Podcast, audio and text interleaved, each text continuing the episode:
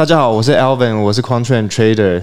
嘿，大家好，我是 Sebastian，我是我在公司是 ML Team 的，然后主要做的项目是高频相关的。那这今天就可以延续上一次讲高频交易，我们来深度探讨一下。哦，好啊，好啊。那请问一下，就是什么是高频交易？我们要不要帮观众复习一下？那我来简单复习一下好了。就是高频交易，就是呃市场上可能会存在许多只存在于短暂几微秒内的获利空间，所以我们要做的事情就是你要捕捉到这个极短暂的获利空间。然后获得这个超额报酬，这样这样听起来就是因为我其实主要是在做所谓叫量化交易，或者是叫做 EA，大家比较常听到可能是 EA。其实他们所谓 ML 高频交易在赚的钱跟 EA 是蛮不一样的嘛。嗯，讲一下你觉得高频交易，因为其实有一些观众可能会蛮好奇说，随着这些大机构进来，那我们这种守 trade 的这些人还活得下去吗？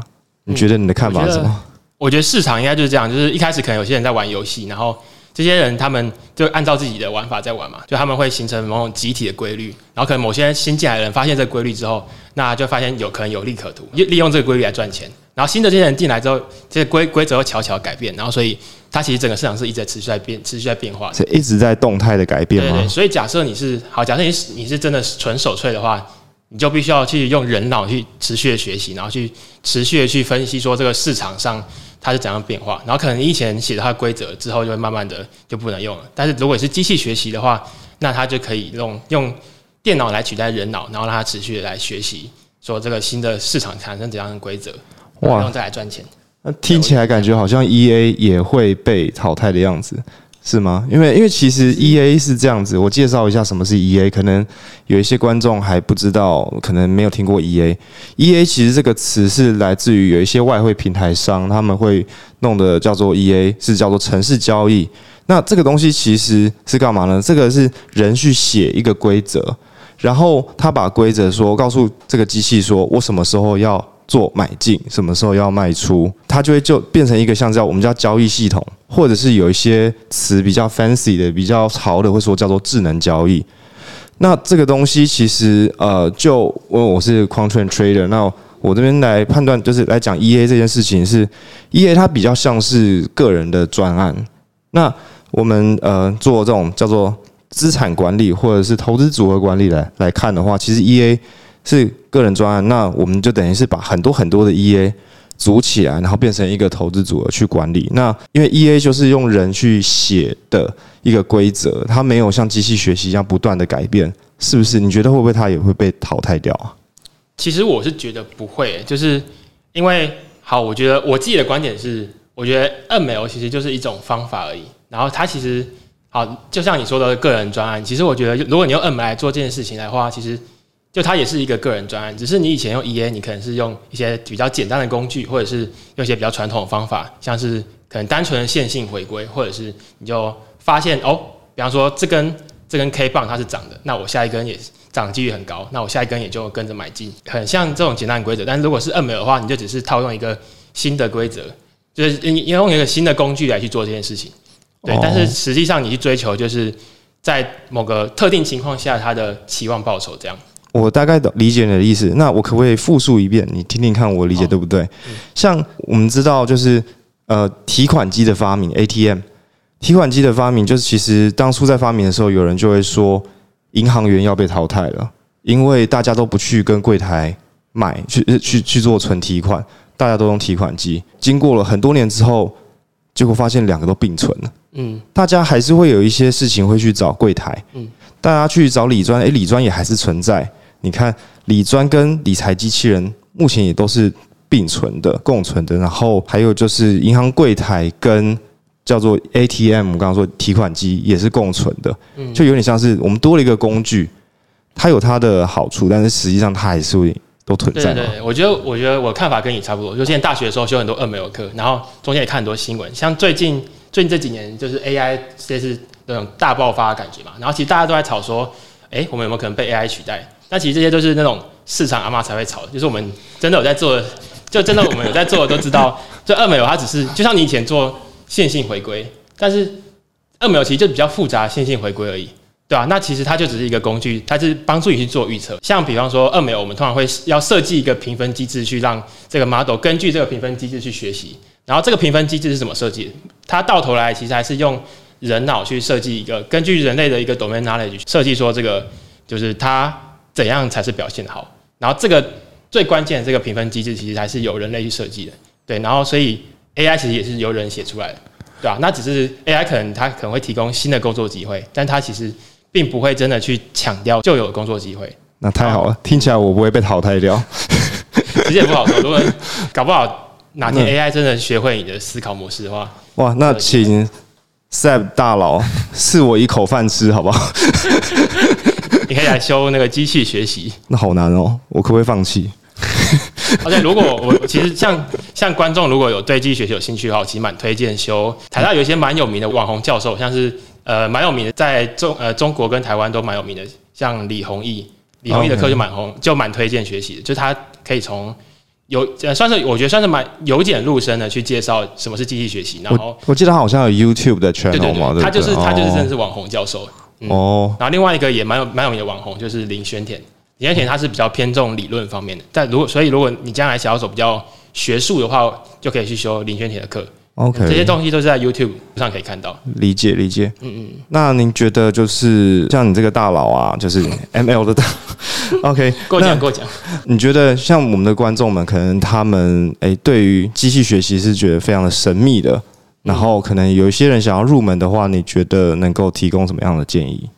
呃，首先当然就是可以修一下相关的课程，然后。这些课程通常第一堂就是告诉你说，到底什么是机器学习，有免费的资源嘛，对不对？对对对，OK，嗯，他们都是免费在 YouTube 上可以获取的。哦，然后像我之前，其实在我进来这间公司前，也是也是完全没有碰过金融方面的，但是就修了不少二美的课。其实我发现进来之后，其实也不太需要太多 domain knowledge，也可以做出一些贡献。为什么呢？嗯，就是因为他们的核心的观念其实都差不多，就是你，因为好，我觉得金融就是一场游戏嘛，然后其实你游戏就是你知道游戏规则之后。你就来想要怎么赢，对，那那二秒就是我的工具啊。比方说，像我今天我想要想要预测某个 return 好了，就是某个报酬，那我就可以设计相关的相关的评分机制，来让这个模型知道说怎样是表现好的。那我只要能够定义什么是表现好，那我就可以着手去设计相关的一些模型或者是一些策略或算法。哦，对对，学到了，学到了。这样子啊，以后我们的你知道，我们 Quantrain 投资组合啊。原本是一堆 EA 的投资组合，我们之后就可以变成有一堆机器学习模型，就一堆一堆所谓智能交易的机器人的的机器人大军去跟市场 PK，然后去赢这个游戏嘛。嗯，然后其实最终还是希望能够让这个模型是可以自己学习。像刚刚有强调过很多次，就是它的整个市场其实是持续不断变化的。然后我们可能需要目前现阶段可能需要手手动的去重新训练这个模型，在将来我们可能可以，就其实这个。我觉得这个主题也是现在呃机器学习方面一个就是蛮热门的领域。当你在一个环境里面，它这个环境是不断在不断在漂移的，那你要怎么让这个模型是可以持续的与时俱进？这其实是一个现在蛮蛮热门的研究主题。然后我觉得将来这也是我们研究的方向，就如何让模型不用你去手动去调它的参数，然后能够它能够自己去。跟着这个市场去进步，对，没错，就是要与时俱进。因为其实我觉得啊，因为我们这边讲的听起来是比较硬核一点、哈扣一点的主题，但是其实我觉得对于这些所谓用手动交易的投资人也有很大的帮助。是我我有一个启发，就是呃，我们要怎么样与时俱进，去让我们更适应目前最新的市场变化。那其实呃，我们就是有很多的阅读方式，有很多的学习方式，比如说。有，因为现在其实大家资料都很公开嘛，有一些筹码的数据啊，像是上一集我们有提到的一些那种外资筹码，那加在加密货币可能是一些地址的数据，那就是其实我觉得，如果对于手税用手动交易的投资人来讲，我们是可以去想办法从一些不同的数据，然后有加深你对市场的理解，来应应这个刚刚说的快速漂移、快速变动的市场变化。嗯。其实像刚刚刚 Elvin 讲到这些，让我想到刚刚不是有问题是，就是到底传统这些交易有没有可能被 AI 取代？然后其实就像刚刚 Elvin 有讲到说，你们我们可能可以从一些链上数据或者是一些筹码数据来去来做分析。但是这个的话，就是假设我完全没有这种 domain domain，就是没有完全没有这种背景的，我可能就不会想到。所以我觉得还是就是像 AI 的开发这种东西，其实就是需要工程师跟一些交易员一起共同根据彼此的一些 domain 来来去，就是彼此的一些背景知识来去一起开发这个这个模型。对，没错，就是要团队作战这样子。算是各取所需吧。对，没错，因为其实像 Quantrain 也不只是我一个 trader，我们也有很多个 trader，他们也是会像是跟 SAP 就是共同协作去找出一些比较跟市场上不一样的交易机会，去获取就是跟市场上不一样的，就是有点像是我们要先找到我们如何赚到钱，或是我们赚的是什么钱，那我们透过这样子协作团队作战，就可以找到市场还没有发现的交易机会，这样子。其实我觉得，我觉得整个。大环境不一定是在金融金融这个领域里面，就是整个大环境的趋势，就是一开始可能是由人工来做这件事情。比方说一开始是手吹，然后之后慢慢的有人发现有些简单规律可以写成程式，让程式自动运行，那我们就把它写成像 EA 就是我们 EA 这样子。对对对。然后之后再过不久之后，发现有这些简单的策略已经不足以满足，就是不足以在这个市场存活下来。那他们开始从更高层次来想，我们如何让它来。我们如何写一个程式，能能够去自动的学会、自动的产生这些交易策略，就是我们现在的机器学习。所以就是人类就是一个懒惰动物嘛，然后所以就会想做事情，让自己能够做比较少事。对，对，没错。因为像其实我们我们 quant Trader 也不只是刚刚前面说的 EA，我们也会做一些造势啊、套利啊等等的。其实就是像就像刚刚前面讲的，我们是要想办法因应市场的快速变化。所以，我们也会去不断的去改变我们自己的投资方式，然后去赚取更多不一样的钱。对，那其实我觉得关于这些不同的投资方式，我们后面的 podcast 有机会可以再跟大家讲这样子。嗯，那像我们刚刚讲前面那些 ML，我们可不可以再透露一点点牛肉，透露一点点细节给观众们知道？细节嘛？对啊，不然为什么观众要看我们的这个 podcast，对不对？那我来，我可以大概简简单介绍一下 ML 是怎么样在高频上面运作好了。好啊，好啊。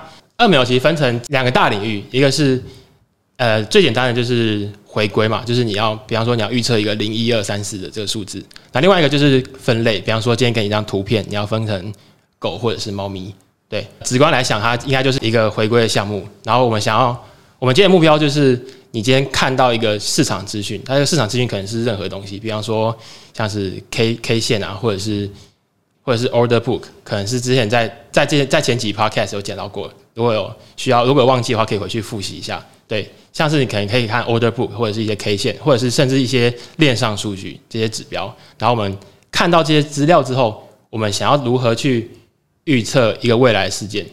然后这个时候你就需要去定义说，因为机器学习最重要的就是你必须要去定义这个模型到底是好是坏嘛？对，那到底是好是坏？所以我们就必须要去，我们必须要决定说这个模型到底要学什么。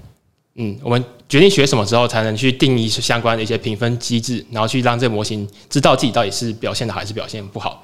对，那我们听起来有点像是先定义问题，然后设定 KPI，再来检视说它有没有达到 KPI。对对，其实我觉得训练模型跟跟训练人类是差不多的，对，也跟训练猴子是差不多。虽然这些都是差不多的，训练猴子，对，就是你要去你要去透过一些适当的反馈，去让他知道自己到底是好的还是不好的，然后他就可以从。这个这个循环中去学习，然后越来越好。呃，首先最重要的就是定义问题嘛。我们到底希望 model 学什么？那我们最简单的，因为我们要赚钱嘛，所以我们就是让 model 去学说，那我们现在买，那我们在未来一段时间之后它的 return 是多少，可以赚多少钱？对，那我所以我们就是先定义说我们要去学会它的一段时间之后的 return。那我们就我们当然就是开始收集数据啊，然后开始去进行资料的标记，然后然后决定决定一些 feature，然后这些 feature 就是比较。比较秘密的，所以就不太能够在这边讲哦。商业秘密来了，好吧？那我们以下就消音这样子。那可能听不到声音的话，那开始开始消音，消音十二分钟。那那我有个问题，有个好奇，就是这有没有办法训练我们变得不是那么的像韭菜？你要训练人类自己嘛？对啊，你刚刚说可以训练人类这样子，连猴子都可以训练。嗯，你可以，你说多阅读，可能比如说是。比如说好了，我们看哪些东西，也许我们人类是可以参考的呢？其实我觉得，我觉得训练人类这应该是你们吹的比较比较擅长，因为对啊，我们只会训练机器啊，对啊，除非是好，我们可我今天可能也可以拿一条皮鞭，然后然后可能你你今天赔钱，我就打你一下，然后 对，听到吗？纪律了，只要赔钱就打自己一下，对啊，这其实这其实是蛮那个啊，就是制约学习啊。对，确实啦，就是我觉得就像我们之前。前面的某一集就是有提到这种比较偏向是呃如何在市场活下来这一块，确实是需要有一个不断有一个蛮长的训练期，叫做大量的阅读。嗯，因为我们那边一直在讲说，先控制好风险之后，再想办法在这风险下去赚钱。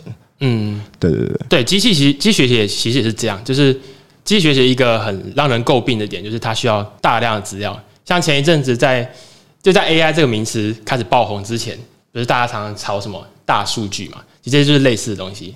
就是一方面这些行销人这边这边炒这些东西，但是一方面它确实是一个确实是一个就是正在成长，然后而且很实用的一个东西。透过大数据才能让才能让机器去学习。然后如果你资料太少的话，它就有可能会学到一些就是人类无法察觉到一些偏差，然后它可能就会在一些不该失误的地方失误。然后这种时候就会很惨，就跟人类学习一样，就是机器学习大量的资料，大量资料是非常重要的。那你觉得现在加密货币市场资料量够大了吗？我觉得好，如果要我今天我来做以专业的角度来看，嗯，我来做传统 CTA 的话，我觉得资料量可能不太够，因为它可能就一两年。但是如果是高频的话，因为你是几微秒内的获利，你可能每一秒就是新的一天了，就是是一个一个新的开始，就是一天有八六四零零秒嘛，然后你。你今天又有，你今天有两，你今你今天又大，又有大概两年的数据，所以，对啊，所以你其实有这个数字听到昏头了，八六四零零，我居然记起来了，对吧？所以意思说，其实就是看你要怎么样去交易，那你不同的交易形态下，就会决定你的这个模型的资料量是不是足够你模型去学习的了。听起来是这样，应该说一开始先选一个足够大的资料量，然后开始去开始去训练，然后测试，然后再来看，再来看说你。资料量是够多还是不够多？其实，我如果你觉得你目前这个资料量表现好的话，其实可以慢慢缩减这个资料。然后，可能它一一一方面是训练比较快，啊，一方面是它可能也更能够去就是适应现在就比较接近近期的一些市场的情况。对，所以我觉得一开始是先选一个足够多的资料的区间，然后再慢慢缩小那个区那个资料的的那个长度。不过，其实我觉得在训练模型上，其实有很多面向，就是资料量是一点，然后你的。feature 是怎么呃？什么是 feature？特征就是你的特征，对，就是你妈都会参考的一些数据，像是商业秘密那些东西，这些商业秘密哦。对，像你的这些特征是怎么取的？这些其实也是很重要的。然后再来，你一个最重要的就是你的 code 有没有写错，这也是很重要。你有可能 有可能自以为就是自己自己想哎，想要一个很完美的 model 架构，然后找了很完美的 feature，但是你的 code 写错，那那也是 bug 制造机。对啊，像我们之前有也有曾经有一一个礼拜，就是发现哎，怎么怎么怎么整个事情就是。完全没有符合预期，然后怎么现在怎么赔这样？对，然后最后也是发现说，哎，原来有一最开始有关键的扣写错了。了解，对啊，因为其实我们刚刚聊这些蛮硬核的东西，但是其实我们会把一些比较简单的东西，但是是汇集过的一种精华，我们会把它放在我们的 Discord 上面，然后会有每日的，这我们叫 Daily Tips，还有就是我们的 Medium 啊等等，我们也会有一些相关的内容，那大家都可以去参考。所以就是像。呃，我们的 daily tips 会放在哪里呢？放在 Discord 嘛，还有就是 IG 上。对，那就是我们底下的那个说明栏，大家可以点一下。欢迎大家，就是有兴趣的话，就请追踪我们。那我们会帮币圈投资人整理更多的这种精华资讯。还有别忘了，就是我们现在 YouTube 这边有个东西最重要，请大家帮我们按赞。点赞、订阅一下，并且并且就是开启我们的小铃铛，分享给你所有，这样才不会错过的。我们每一集就是有一些比较哈扣、比较硬核的内容，不不会啦。但当然还是会有一些比较简单的内容，但是简单不代表没有用。其实有些东西简单，那个概念就是一点就通，有时候只是没有想清楚而已嘛。最基础的基本观念就是可以，就是套用在所有东西上面。没错，没错，对。所以大家，嗯，我们这一集大概就到这边喽。那我们就下一集见，好不好？OK，拜拜，我是 Alvin，拜拜，我是 Sebastian。